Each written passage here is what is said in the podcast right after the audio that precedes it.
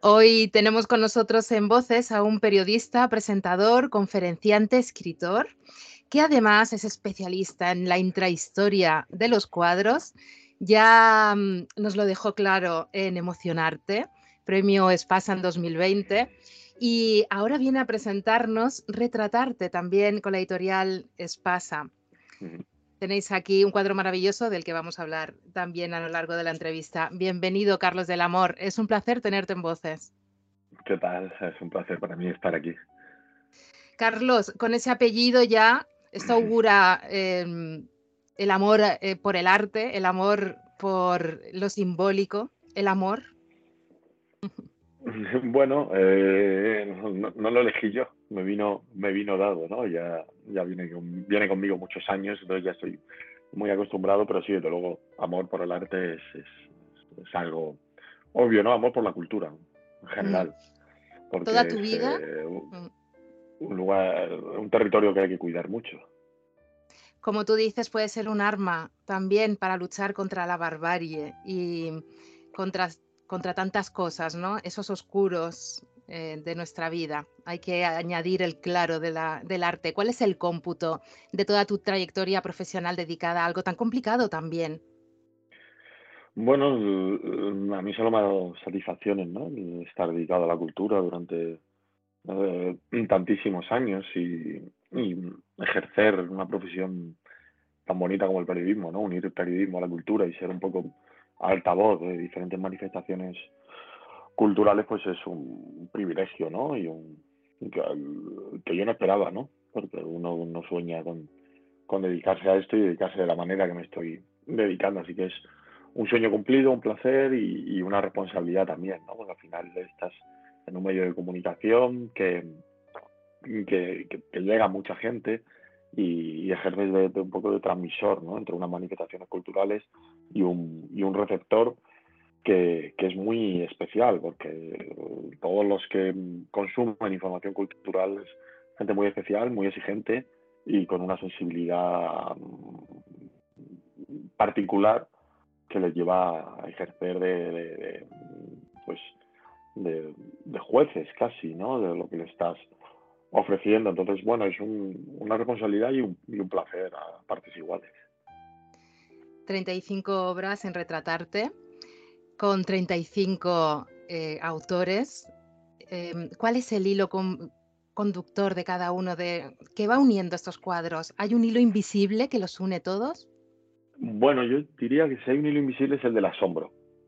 ¿no? Entonces hay un asombro en, cada obra, ¿no? Y algo que, que provoca en nosotros una sensación de decir, es cierto esto que me están contando, es cierto esto que, que, me dicen. Yo creo que ese es el principal hilo, hilo conductor, ¿no? La capacidad de, asombro que sigue teniendo una obra de arte pues 200 eh, años después o 300 años después, ¿no? Yo creo que eso es, eso es una de las principales eh, hilos que atraviesa todo, todo el libro, el que tú leas un capítulo y digas, de verdad le pasó esto a esta, a esta modelo, o a este pintor, o a esta pintora. Eh, es cierto lo que me está contando y que dudes un poco entre si es ficción o es, realidad. Y a pesar de que hay ficción en el cuadro, toda esa ficción está inspirada en, en hechos reales. Comienzas con La Rêverie de Renoir, que lo tenemos aquí no sé si se verá bien después en el vídeo. Es una maravilla, os invito a que lo busquéis. Con esta actriz, eh, con esa mirada de ensueño, hablabas antes de dedicarte a, mm, hablar del arte y de escribir sobre arte, también es un sueño, es ensueño, esa, eso que buscamos, que nos inspira y que es motor de nuestras vidas. ¿Quién era esta, esta mujer que lo cuentas en, en Retratarte? Bueno, ahí está, ahí está contado en el, en el libro, ¿no? Es una chica que, que vivió tantísimas vidas y tan corto espacio de tiempo y una chica a la que puedes seguir, una actriz a la que puedes seguir eh, su, incluso su eh, interior vital a lo largo de diferentes retratos, ¿no? Porque fue retratada por, por, en varios momentos de su vida y, y, le va cambiando la, la, cara, el rictus, el gesto. que es como, bueno, es como que la vida le va pasando, ¿no? Por, por delante y, y sufrió y vivió y, tuvo, y tuvo, bueno, una vida mm, no muy larga, llena de, llena de vida, sin embargo, ¿no? Y de, y de cosas eh, sufridas y de experiencias vitales que mm, hacen falta en, algunos casos muchas vidas para, para tenerlas y ella las vivió todas, todas juntas. Y víctima también de esos prejuicios que se tenían cuando una mujer en el siglo XIX era actriz, ¿no? Y que era mm. muchísimo más fácil, y tú le pones esas palabras en su boca, qué fácil es juzgar, algo así, ¿no? A una mujer. Sí, sí, sí, sí. cómo hace un papel, ¿no? Para el que se está preparando toda la vida y, de repente eh, eh, una crítica, una línea, una gracieta eh, termina con termina con, eso, ¿no? Y, el esfuerzo queda en un segundo plano y, al final se la considera simplemente alguien de, de, bueno, la graciosa que aparece por ahí, la, recordeta que, está en un momento dado en una parte del tal, y ella ha preparado eso. Entonces, bueno, es, eh, hay que llevar cuidado con, los adjetivos que se utilizan y con, y con esas gracietas que por suerte ya están desapareciendo de nuestro, de nuestro vocabulario, ¿no? Pero que antes era más habitual y más, más normal. Exactamente. Em, no sé si te das cuenta de lo que te puedes llegar a desnudar tú haciéndole hablar a ellos y que podemos encontrar a Carlos en algunas líneas. A ver si tú te reconoces en estas. La vida es una sucesión de puertas abiertas que debemos atrevernos a traspasar sin llegar al final nunca, porque cada una de ellas amplía las posibilidades y multiplica las opciones. Soy consciente de haber fallado en la lección en numerosas ocasiones, de arriesgar sin necesidad. Podría dejarme emborrachar por la quietud que siento en esta instancia y dejar aquí los viajes, pero sería empezar a claudicar en algo que me propuse hace años, porque estar es un verbo que conjugado siempre en presente puede destruirte. Prefiero el futuro, aunque sea imperfecto. Pensar en dónde estaré en cuanto pase a la siguiente dimensión y llegue a otro lugar del que me cansaré enseguida. Hmm. Sí, bueno, es el inconformismo, ¿no? Es, el, querer siempre mirar un poco más allá, el ver dónde vas a llegar. Yo creo que, que también hay que disfrutar del presente, también hay que saborear el momento en el que estamos y no, y no estar siempre mirando un poco más allá y, y cansarte rápido de las cosas, ¿no? Hay que aprender también a, a vivir el, bueno, el día a día, el, lo, que, lo que estamos viviendo y no, y no mirar siempre qué haremos mañana, porque si no nos perdemos hoy esta persona impaciente que haces hablar en esas líneas es mm. Dorotea Tanin. Eh, mm. Maravilloso este, este retrato. Siempre, buscando otra puerta. Exactamente, es absolutamente maravilloso.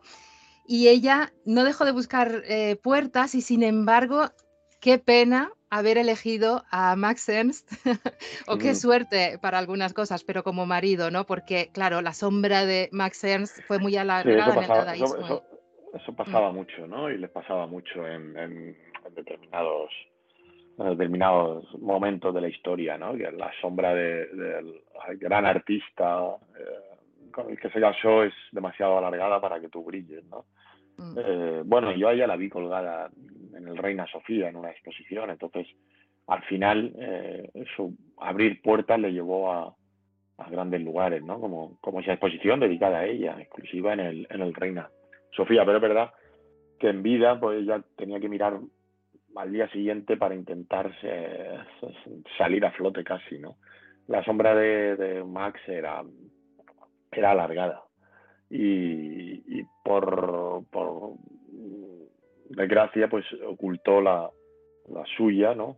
Que era con que era un artista también brutal, con un universo propio maravilloso y con muchísimas cosas que, contar. Por eso me imagino que ella siempre estaba abriendo puertas.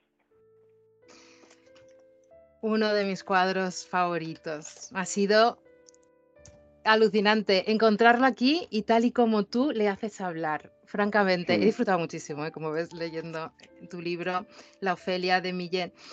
siempre me, ha parecido sobrecogedor ese gesto de la boca. Y ahora creo entender el por qué con esa explicación que haces de cuando estaba posando y de ese frío que cogió en esas largas, em, en esos largos momentos como modelo, esa muerte latente en ese cuadro, ¿verdad? Sí, esa, esas sesiones interminables ahí en el, en el piso en Londres de, del artista y la bañera y calentándose con velas debajo y, y como en un momento dado se apagan las velas y, ella no se mueve y él no se da cuenta y, ella pues eh, enferma, ¿no? Eh, y, ese gesto en realidad es un gesto eh, provocado por esas, por esas sesiones ese casi mm, realismo brutal que quería transmitir él en, en la obra, ¿no? El, el, paisaje lo cogió de otro de exteriores y, luego lo, lo, pintó y, y a ella la, la, ubicó en esas largas sesiones eh, cercanas a la tortura, ¿no? En, ese piso en ese piso londinense donde ella iba cada día a posar para para, para él bueno dejándose ir no y entrando en un en un casi en un estado de, catatónico, ¿no? En el que no había palabras y solo, solo pintura, ¿no? Pero, pero sesiones demasiado, demasiado duras. Totalmente. Tenemos también a Durero y esa dignificación de lo que está viendo, que es a su maestro. Tenemos aquí el retrato y esa reflexión que hay del taedium vitae, de ese aburrimiento de la vida a la que nos invitas, ¿no? Que hagamos, que nos puede llevar también a ese memento mori, están las dos cosas presentes. Ojo, vamos a morir y tenemos que eh, huir del aburrimiento. ¿Y cómo se hace? Disfrutando de estar con uno mismo también y de lo que y de estar con claro, pero, pero es paradójico porque muchas veces el, al aburrimiento hay que superarlo aburriéndose.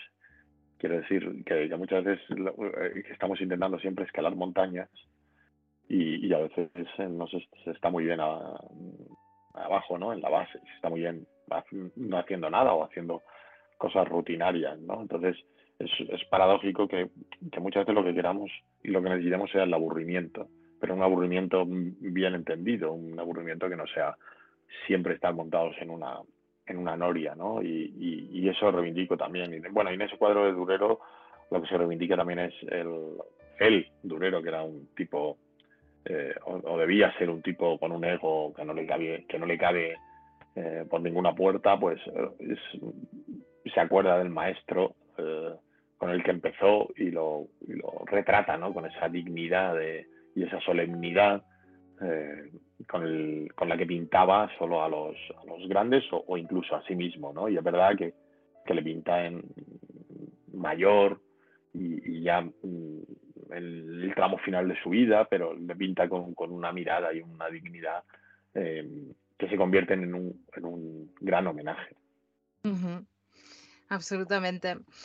Eh, ¿qué, piensas de mm, el arte por el arte, simplemente por el disfrute, sin ir más allá, sin em, buscar los entresijos, ni los símbolos, ni el mensaje? Mm, simplemente. yo, creo que, yo creo que todo arte tiene algo detrás, así, mm, o, gran parte del arte. El arte disfrute primero, pero luego eh, cada uno, oh, un tanto por ciento altísimo de arte tiene tiene detrás eh, algún tipo de mensaje o algún tipo de, enseñanza o, algo. Y si tiene solo disfrute, ya tiene algo que disfrute. Es decir, eh, el arte por el arte nunca, no es una frase sencillamente válida. Si ya nos hace disfrutar, ya, es, ya está provocando algo, ¿no? Pero luego mm, eh, lo bueno es que nos haga pensar, que nos haga reflexionar, que nos haga debatir, que nos haga mm, enfrentarnos a nuestras propias miseria muchas veces y ese es el arte que más, me, que más me interesa, ¿no? Pero también me parece bien el arte, el disfrute, pero el disfrute igual que me parece bien una película en la que lo único que haces es pasártelo bien y es un blockbuster, no, no, hay que tener miedo a, a, ese tipo, a disfrutar tampoco. Eh, hay, parece que hay muchos estudiosos y muchos eruditos que le tienen miedo a disfrutar, ¿no? Pues disfrutemos también, hay que, hay que saber, hay que saber disfrutar y luego, bueno, pues eh, estupendo porque hay un arte que es, que es un arte que nos hace pensar, reflexionar y meditar. ¿Dónde te sientes más cómodo, Carlos? ¿Escribiendo delante de una cámara? Mm, yo diría que de momento delante de una cámara. Sí. Mm, ah, más que nada porque llevo más años. Llevo 20, 20 años ¿no? delante de, de, una, de una cámara y eso me hace, me hace, bueno, me da determinada soltura o no, pero controlo el, se me cae el casco, pero controlo el, los tempos, ¿no? De eso. Y, y, y, yo creo que domino más eso de momento, pero me lo paso, me lo paso muy bien en, escribiendo también, porque es un ejercicio individual en el que estar contigo mismo, investigando, documentándote. Y a mí el proceso de documentación me gusta, me gusta mucho como también me gusta en la tele, ¿no? Documentarme para, para determinadas piezas. Entonces es, es una cosa, bueno, estoy aprendiendo, soy más o menos nuevo en este mundillo, pero también, también disfruto, disfruto mucho. Al final se trata de contar historias. Y el medio es, es, un accidente dentro de, de, de, tu objetivo, que es contar una historia y hacerla atractiva. De hecho, antes de periodismo empezaste biblioteconomía, si no me equivoco. Mm, Quizá... Y terminé, terminé documentación, sí. Y la terminaste. Ah, bien. atraído por esa, eh, ese gusto por la investigación, probablemente, mm. o por qué, por qué elegir una carrera como esa, ¿verdad? Que no es la primera que puede surgir. Bueno, primero porque me parecía que era, iba a ser una posibilidad de estudiar periodismo en el futuro. Y luego porque a mí la documentación me gusta mucho. Entonces, eh, al final mucho de nuestro, de nuestro pasado y de nuestras cosas están en, están en los archivos y, tirando de, de, eh, de, documentos, de archivos y de tal, podemos conocernos mucho mejor ¿no? y, mirar atrás para, para, para poder mirar mejor hacia adelante me parece uno de los, una de las cosas más bonitas que se puede hacer ¿no? y, y conocernos a través de la memoria que han dejado otros escrita o, en diferentes formatos. Y entonces me parecía que era un, un buen, una buena carrera, un buen aprendizaje. Y ya para finalizar, vamos a cerrar el círculo con esta portada preciosa, que es eh, el último cuadro que casi te olvidas, como bien cuentas, de incluir. ¿Por qué elegir este cuadro? Bueno, pues no lo sé. Eh, Giovanna es, es, eh, un cuadro que me encuentro mucho en el, en el Thyssen cuando, cuando voy, cuando lo, lo visito la sala y siempre tiene un poder de, atracción muy grande. Entonces es, era como un día en una de esas visitas al Thyssen, lo vi, miré a la izquierda y, y descubrí que, que iba a ser la portada y que merecía, que merecía estar y que tiene un poder, un imán que espero que también lo tenga para, para el lector cuando lo vea en una librería. Lo, tiene y las frases eh, con las que lo vistes también lo tienen como eh, somos esclavos de lo que hicieron nuestros antepasados, que puede ser liberador el ir a las fuentes, ver lo que hicieron tal y como has comentado antes, pero también puede ser una cárcel y nos puede condicionar, aunque ellos, bueno, es en el, eh, contexto de que era un matrimonio pactado y bueno, luego mm. surgió el amor. Sí, sí, sí, es pasa a Giovanna, ¿no? en realidad luego hubo mucho amor y, y, tal, pero al principio hubo una época en la que por desgracia no, tu destino no estaba en tus manos. Errar no era una posibilidad dada a ti, sino que era una opción que casi te venía ya eh, escrita en los, en los genes, ¿no? Alguien había pactado por ti tu futuro. Y eso es terrible, ¿no? Que alguien decida por ti tu futuro en algo tan íntimo como, como el amor. Pues eh, aquí lo dejamos, retratarte con Carlos del Amor, un libro para, un libro puerta de los que yo llamo para ir muchísimo más allá de lo que hay, ya son buenas invitaciones y buenas puertas abiertas para ir al reencuentro del arte, de la cultura Gracias, Carlos, eh, por, este, por este tiempo que has pasado con nosotros y por estos libros tan bonitos. Espero que algún día hagas bodegones, porque me apasionan, así que estaré encantada de... de leerlo. no, sé si te gustan. sí, sí, sí. Además, lo de Van encierra mucha, muchas historias también eh, dentro. Solo hay que echar un vistazo a lo de Clara Peters y, y darse cuenta de, de lo que hay dentro. Totalmente. Muchas gracias, Carlos. Gracias, Lorena.